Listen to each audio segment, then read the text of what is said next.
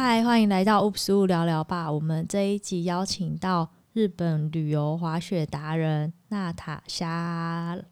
嗨，大家好，我是滑雪旅游作家娜塔莎，娜塔莎，很开心来到 Oops 的节目哦。对，听说你最近有一本书再度热卖，而且改版出集，要不要介绍？跟我们的粉丝介绍一下这本书。好的，日本滑雪度假全攻略。对哦，这本书就是专门在讲日本滑雪旅行的种种眉眉角角啊，包含了一些像是新手入门该知道的知识啊，然后还有滑雪场的交通资讯、住宿、美食攻略，通通都整理在里面。嗯，那为什么我们常常会看到那个旅游书，就是很多人会问说，啊，网络上都有资料，为什么还要买书？这本书有什么独到之处？你觉得？因为我跟大家说好，你们在网络上查到的滑雪资料，大概百分之八十都是我写的，因为我就是专门在做日本滑雪场的介绍。那我就把这些多年来的心得，统统汇整在一本书里面，所以你不用在网络上。到处找资料，然后拼拼凑凑的，就一本书可以完全看到底。而且有些在书籍的内容，我也不一定会放在网站上，所以当然还是有些独家内容对，对，独家内容在书中才有收入。所以我真的会推荐，就是喜欢滑雪的人，尤其是第一次滑雪还不太了解这运动的人，可以来参考看看哦。嗯，然后我我有看到那个书籍啊，我收到这本书的时候，因为我之前就访问娜塔娜塔莎，就是相关的日本滑雪的一些。攻略，然后我对他的学经历很好奇，他是他是念中文系毕业，后来去法国学表演艺术。真的是很很差异性很大，对对对，就是光看那个折页的介绍，可能想说，哎、欸，这是不是是一个文青美少女吗？不是文青吗？怎么变滑雪教练了？这个路是怎么变成的？哦，对啊，其实因为我其实我去法国念书的时候，我住在那个里昂，它是在阿尔卑斯山靠近阿尔卑斯山一个城市，所以在冬天的时候，我们有一个校外教学呢，叫做滑雪。我那时候看到就觉得好想参加，可是我完全不知道滑雪是什么东西，又很害怕。觉得好像人家听到滑雪不是断手就是断脚，对，而且断完的都很厉害，要有断过，对，就是越断越厉害。对，因为我朋友去美国念书，然后去滑完第一季就休学回来，因为摔断了腿。对对对后来我看他还是有继续滑，哎，就是越挫越勇，越挫越勇。然后那个时候就是因为不太了解，所以都没有参加，所以心里一直觉得好像有一个遗憾，很想去的一个东西，可是不知道怎么入门这样子。然后后来就是回到台湾之后，有一次正好是一个。也是在国外滑过雪的朋友邀约说，哎、欸，他们想要去日本滑雪，有一个滑雪团，我要不要参加？我想说，好耶，这样就有朋友带，然后大家一起去也好玩，然后我就去参加了，然后就走上了滑雪这条不归路。对，而且滑雪是不是蛮贵的？嗯、呃，对，我都会跟大家说啊，同样去日本滑雪，例如说你去日本玩的团费可能是三万块到四万块一个旅行团好了，滑雪可能会贵呃一到两万。大概是这样子的差别，所以你说贵是贵一点，还是没有贵到到天价的地方啦。还有装备啊，嗯，对，还是要日本租那个装备，其实蛮贵的耶。呃，其实也还好，还是其实自己买带去比较划算。有些东西，对，我会建议，其实有些小东西呀、啊，可以自己买。嗯、那有些大的装备，例如滑雪板跟雪鞋，一开始可以先用租的，等到喜欢叼住了，再滑雪去投资就好了。嗯，这样投资一套起来大概多少钱？就你可以介绍一下，大概初阶大概是要会买多少钱，哦、然后最高阶大概的。大概在哪边？因为像一开始会建议大家，其实就是买雪衣跟雪裤。因为如果你会去三四天以上的，会建议自己买一套，因为跟租的钱可能贵一点点，可是会比较好看，拍照比较好看。然后所以大家雪衣雪裤便宜的买起来大概几千块就有了，贵一点的话大概就是上万块。然后滑雪板跟那个雪鞋在现场租就可以了，三天大概就是三千块台币。刚刚讲的都是台币的金额。嗯，那听起来很便宜。那我会推荐什么品牌啊？如果入门的话都可以。例如说，第一次滑雪的人啊，像是迪卡侬。迪卡侬它有一些就是蛮，就迪卡侬就是我们运动初学者的好朋友。对对对，你要买什么运动品都去先去那里买，而且它有些店面有专门布置滑雪区，例如说像迪卡侬的综合店，他们就有蛮大的滑雪区域的那个装备，然后所以在那边新手都可以找到东西。然后住在台北的话，我常常去王子登山物语，它是专门卖户外用品的，可能很多登山的朋友也有听过这一间。那它也是滑雪用品的专门店，然后包含。从入门到比较高阶的装备都有在卖。那你觉得你学滑雪这么久，然后也成为教练，最大的投资是什么？是装备吗？还是进修啊？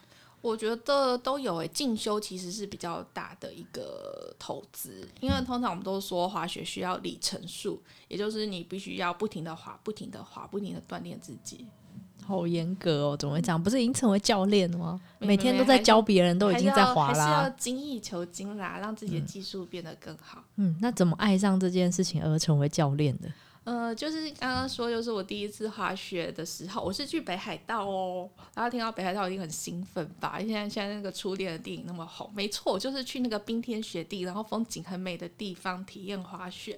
然后北海道的雪真的是很轻柔很细，然后东西又好吃。我记得我们晚餐每天都吃蟹脚吃到饱，还干贝吃到饱，还吃到腻，然后就多奢侈，羡慕极了。对，就是干贝蟹脚吃到腻这样子，然后就觉得。诶，那边的风景很美，然后东西又好吃，整个滑雪运动是一个很舒服的体验。因为加上也有认识的朋友带啦，不用自己摸索，然后就就爱上滑雪了。然后就是因为这样子爱上滑雪之后，也慢慢推坑朋友去滑雪。可是就发现很多人就是不太了解这个运动，就像我一开始会害怕断手断脚一样。嗯，对，所以我就开始在部落格上分享一些怎么准备滑雪行程啊，然后去过的滑雪场分享，然后最后就想说，嗯，可是。都跟大家讲旅游资讯，毕竟还是需要一点更专业的一些资讯的分享，滑雪技术等等，所以我就下定决心去考滑雪教练，这样可以用更专业的来分享，并且就直接教这些要滑雪的朋友跟粉丝，说我可以教你怎么滑雪。哦，就是这样误打误撞，因为喜欢，然后觉得一直分享。其实分享真的会这样，因为你不可能只停留在表面介绍，哎，这超好玩，或哪里好玩。嗯，接下来越懂越多，觉得我想要懂得更多。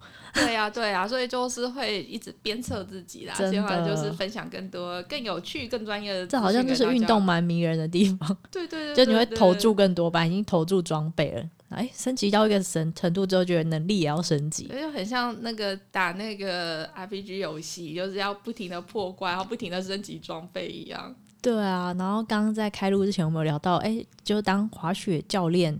到底可不可以养活自己？然后娜塔莎就说，这很像开姜母鸭的概念，我觉得比喻的很好。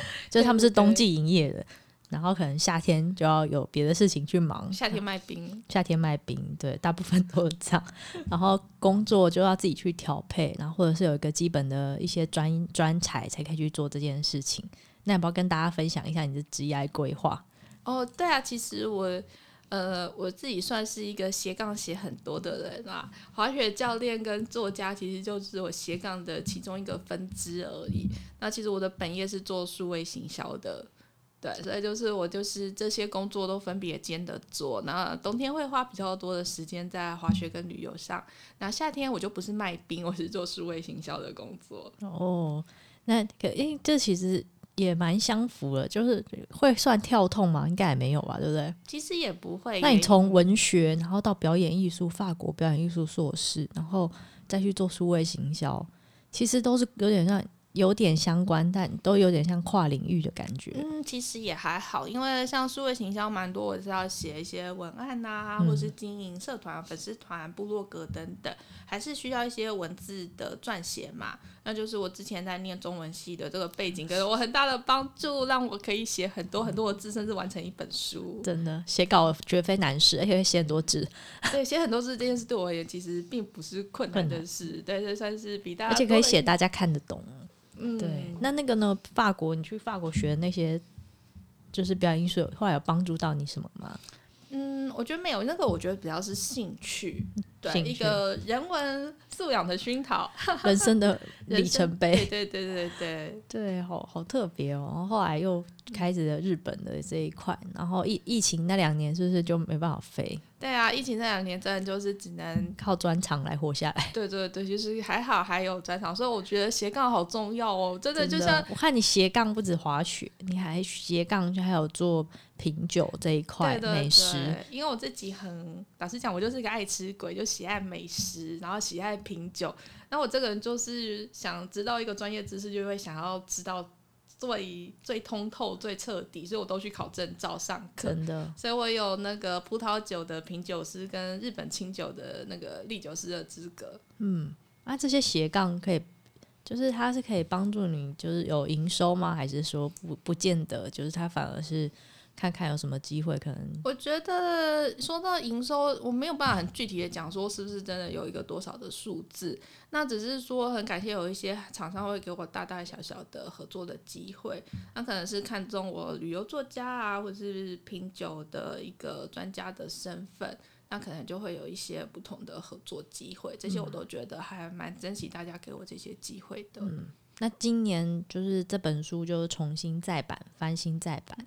那听说明年也有一个出版的计划，可不可以跟大家聊一聊？对，就是这个是真的是抢先公布哦，明年在一月初，我的第二本书是全新的书即将上市。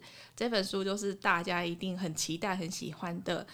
北海道我来了，是讲北海道旅游的哦。为什么那么多地方就是选了北海道？是因为你第一次滑雪的地方是北海道？对，就是我滑雪的初恋在北海道。我讲到关键字了，好初恋，对，初恋，对，所以就写了北海道。那一样就是那北海道也是网络查资料就有啦。为什么要买这一本书？这本书有什么特别的地方？呃，最主要就是说，因为我。的滑雪初恋在北海道，然后我每次常常去北海道都是在冬天，所以我都会顺道去一些地方观光。那我就发现说，北海道因为四季变化很大，所以如果查询到一些夏天的景点跟交通方式，在冬天不一定适用。因为它的呃路可能封起来了，或是那些景点没开放，或是可能只有冬天才有的祭典啊、雪祭啊、雪地活动等等，它就是一个四季很分明的地方。所以这本书呢，我特别把 focus 在就是把重点放在冬天的北海道更好玩的这个概念，然后会特别介绍一些雪祭呀、然后像破冰船呐、啊，然后冬天才有的那个流冰物语列车等等，冬天才有的景点。那还有一点蛮重要的，就是说我来教大家不自驾也能游北海道。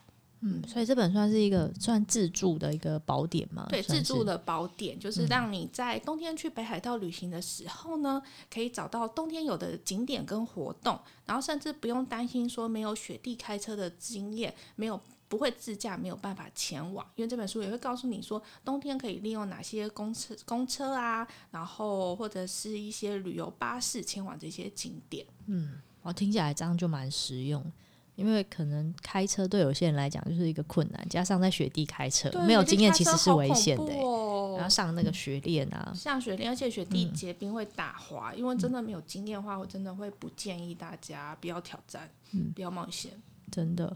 然后，因为我知道我周遭的蛮多人也都蛮喜欢滑雪这一块，他们要怎么样可以成为教练呢？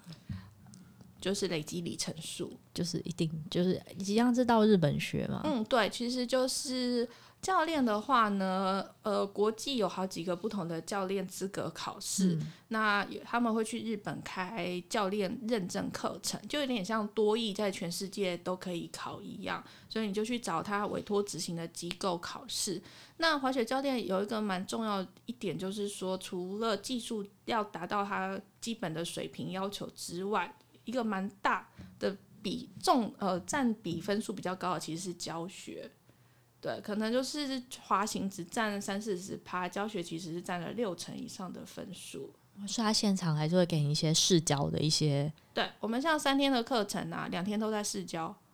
三天的考试，那谁是学生？互相当互教互教，所以那个同学默契很重要，大家互相 配合一下。对啊，互相配合一下，不然害别人考不上。其实蛮好玩的，因为那个像我是加拿大的单板滑雪教练，就是 KC 系统的，嗯、所以在考试之前呢，可以上他的网站当做讲义，他有一个一套 SOP，怎么把一个完全不会滑雪的人教到可以基础的滑行，那所以就要把这个 SOP 背熟嘛。然后考试的时候，教练就会教大家互教，然后还会去偷偷拉某一个同学到旁边跟他讲，你要做出什么什么样的错误，然后再看 负责主教那个会不会那个可以纠正出他的错误。所以有时候同学都会故意做一些很夸张的动作，因为就是考官吩咐，一定要这么做，这边要跌倒，这边要有个失误，对，这边要跌倒，或者每个人都那么强就不用教啦。对，然后可是因为会会去考试，其实每个人技术都很好，所以就他很别扭的。就还跌还不会跌倒，因为每次都会转得过 去。对，糟了。对，然后啊，sorry，抱歉，我做错了，再一次。然后考官就嗯嗯嗯，在旁边要演那个演那个不会的人还真难，对要派真的学生去，所以都大家都演的很夸张，然后其实都还会有点要笑场，可是你正在考试，所以也不能太 over。这个通过率高吗？嗯，我觉得算是 OK 吧，因为我其实有人没有过吗？也是有 fail 的，可是 fail 的常常都是我觉得是教学没有记熟，因为他们很注重那个教学的一个过程，因为毕竟是教练，不是自己的一个练自己的表演这样子，对啊。嗯、然后我记得我们教练课啊，最重要的一点，在考试之前一定要注意一件事，就是你是不是在一个适合而且安全的地点上课。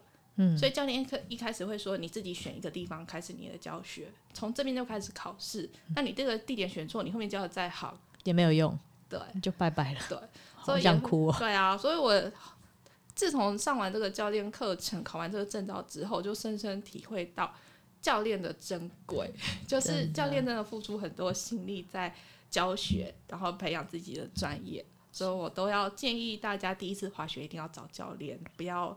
想要自己摸索，真的很辛苦的，真的。然后，那如果比如说我们去日本学滑雪，找教练，因为我看你之前有开团，那像一般人他怎么去找就是教练啊？是直接跟雪场预约，还是说像呃，就是一样先在台湾找好，然后再过去？嗯，因为像我也就是想要分享说啊，那个新手第一次滑雪人在挑选滑雪场的时候，其实一个重要的关键是那边好不好找到中文教学的教练。那有的滑雪学校就比较大型国际化的滑雪场，他们会有中文的教练，就是可能台湾或是中国过去的教练，那你可以直接跟滑雪场预约。那有的是会跟一些中文的滑雪学校合作，可能是台湾或是香港的朋友开设的。那就是等于是特约厂商的意思，那也可以直接跟这些滑雪的学校做预约。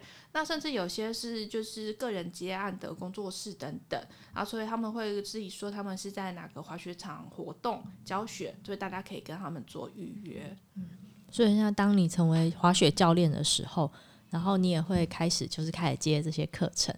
所以一开始也是跟旅行社配合嘛。嗯，对，我一开始是跟旅行社合作，那现在也都还是跟旅行社合作比较多，就是直接带大家出国，然后滑雪教雪，然后再回台湾。可是因为写文章分享已经这么多人看，然后又考上教练，应该很多人找你吧？慕名而来的人应该蛮多。还好还好啦，目前的团都爆满的。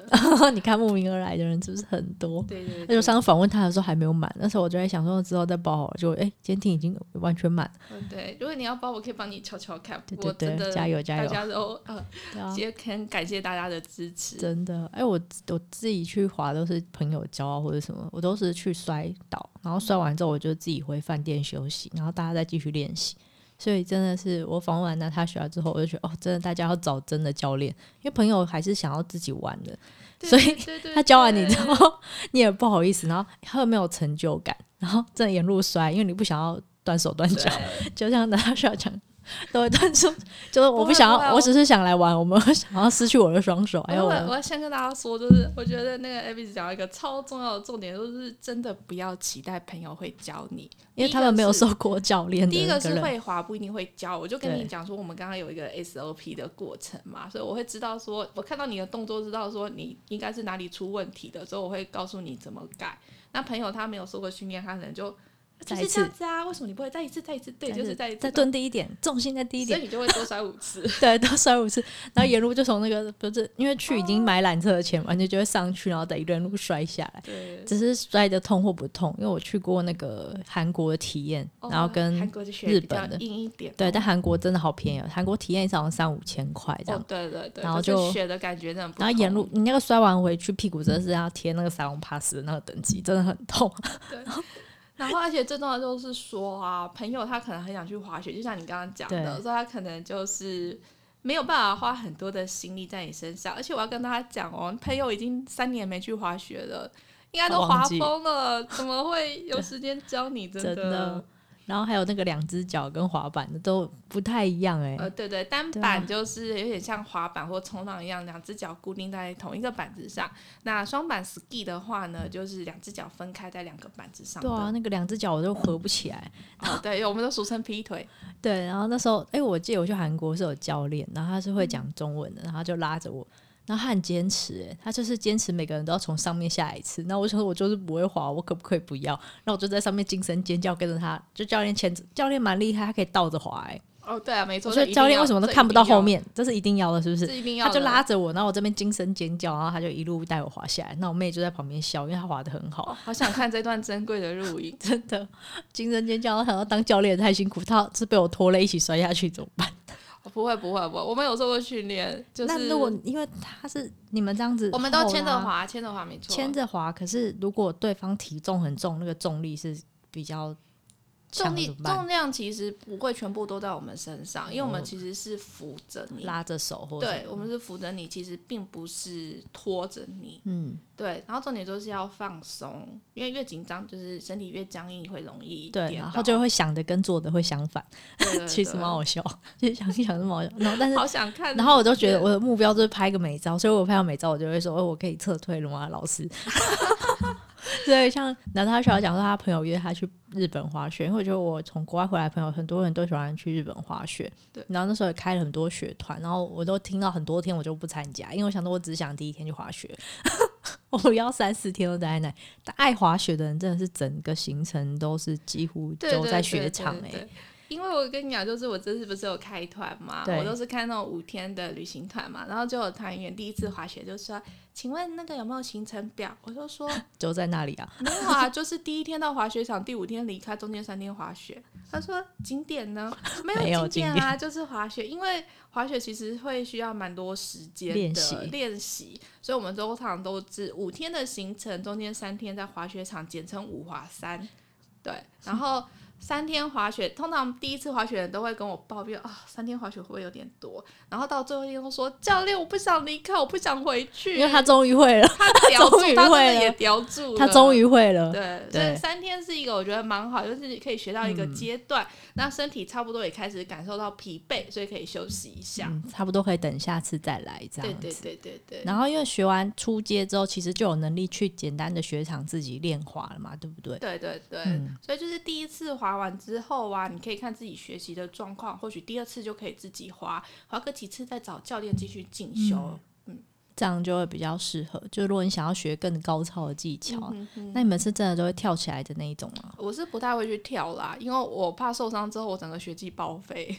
我比较 珍惜自己。然后有些那为什么我看那个炫技，那我就会在那边翻来翻去？哦，对，那个其实也是要再去上专业的课程。哦，那那就是不同的课程了。对对对对对。看我们这种搞不清楚的，就是会觉得，哎、欸，是那样吗？是学完之后会跳起来啦？而且我要跟大家讲，真的不会断手断脚。我滑了，我要跟大家分享一个小故事啊。我滑雪十年以来。有一次韧带断掉，你知道为什么吗？为什么？是撕裂伤，不是断掉。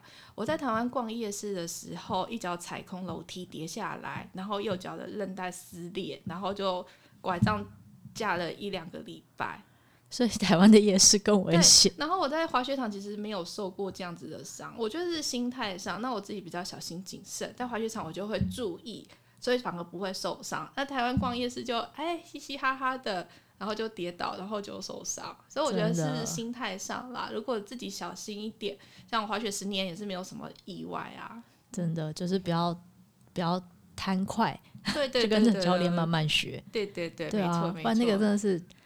但是真的摔过的人，真的能力都大增，是的。我认识的都好像是这样，对，好像是一个学费的概念。对对对对。那之前我记得我访问的时候有问过，就雪季其实会到五月，对不对？嗯，对，其实滑雪大概会从十一月底到五月，甚至有的滑雪场到六月初都还可以滑雪。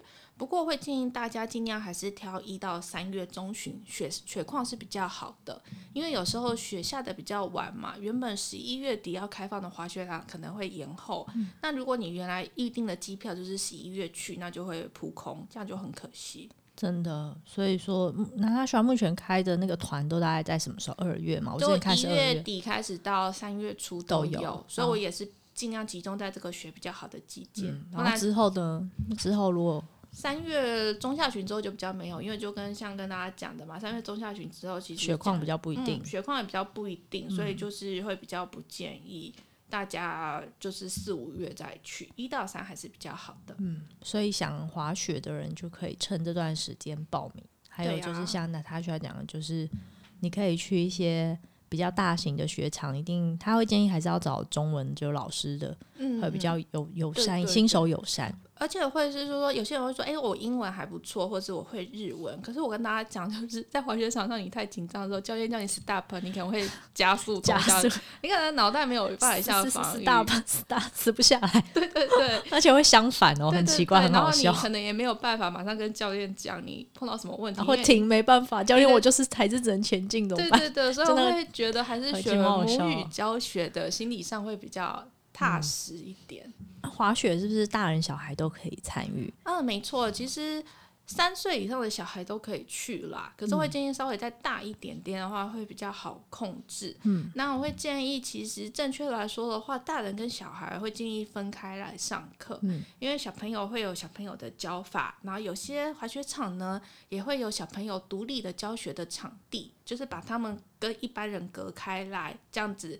然后教练啊、保姆都在旁边看，这样会比较安心安全。嗯，所以目前教的是成人比较多。嗯，我主要是教成人比较多。嗯、当然，我们的教练课程也是包含小朋友的教学。嗯、对，但是会建议整班都是小朋友为主。对，就是一整班小朋友，或是可以把小朋友送去有些滑雪场，它有专门的儿童教学的学校，嗯、然后有就是等于大人跟小孩有点分开，就是一起上课这样子，然后可以住在同一个雪场。然后我觉得那些小朋友滑雪学校的一个优点就是，他们常常就是一整天嘛，所以中午他们也会照顾小朋友吃饭。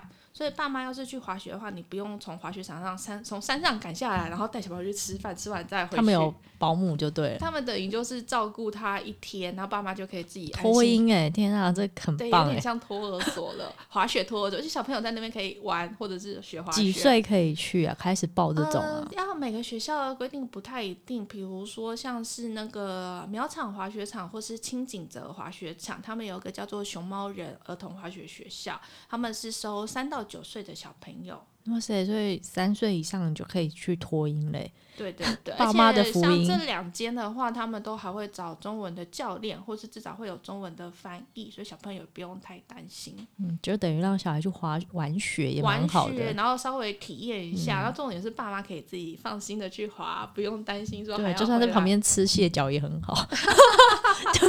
就没错没错，看看热闹。对，好像很不错哎，我觉得这很适合，就是现在有小朋友，因为很多人就是带小孩去就觉得很不放心。嗯嗯，那可能就可以找同事有大人跟小孩这种雪场，那就是在娜塔莎书籍里面都有介绍。然后如果没有介绍的话呢，你觉得遇到什么困惑，你有买书的话，你就可以讯息问他。对对对，要买书哦。对啊，可以我。真心的认为，你看完这本书，应该你想到的问题，你想到的或没有想过的问题，都在这本书里面。因为这本书的由来就是说我收到太多询问了，所以我决定把它写成一本书，就不用一次一次的回答。对，然后反正书里面没有你就问他，然后他呢，拿他出来就是收集新问题之后，就在下次改版的时候，三四年之后 要改版，也会把这个问题加进去的。你的问题就会让我们丰富了这本书的内容，这是台湾。呃，日本滑雪圣经，对，所以爱滑雪的人，葵花宝典，爱滑雪的人爱注意哦。对，没错，这是一个坑，这是一个坑，去了之后就回不了。希望大家赶快。哎，运动真的是一个坑哎，我就去爬山之后，哦，你就越爬就从小山，你就会大山，然后就开始会想要去国外爬山。登山装备应该也是不得了，不得了。然后所以我想说，哦，那滑雪这个坑我还要下去吗？每个坑下去都是十万起跳，很恐怖哎。嗯，就是加一加，至少一个基本的组合，其实很很惊人。因为比较呃，是因为滑雪都必须要到国外去了，对，加上一个机票的住宿的确会比登山稍微再贵一点点。不过登山的坑都跳了，也不差滑雪一个坑喽。你先，你先，我我我把你尊敬，你是前辈 我去参加你的团玩就好了。对啊，欢迎欢迎。对啊，好哦，那就是如果有想了解更多的话，也都可以追踪那个 Natasha 的粉丝团，我们会放在留言的地方。那请大家就是有兴趣的话，也可以买书来看。那日本滑雪度假这本书全攻略这本书是已经在版上市，新书是一月，然后是以北海道冬季旅游为主。那东北海道冬季旅游其实已经现在我听说行程都热卖，团团团体行程都热卖。嗯，那想要自己去玩，然后又不会自驾的人，其实他那他刷的这本新书其实也是一个很适合的入门。那我们一起期待它上市。那到时候如果有机会再邀请他来聊一聊喽。好啊，好期待再来参加。谢谢大家，谢谢，谢谢，嗯，拜拜，拜拜。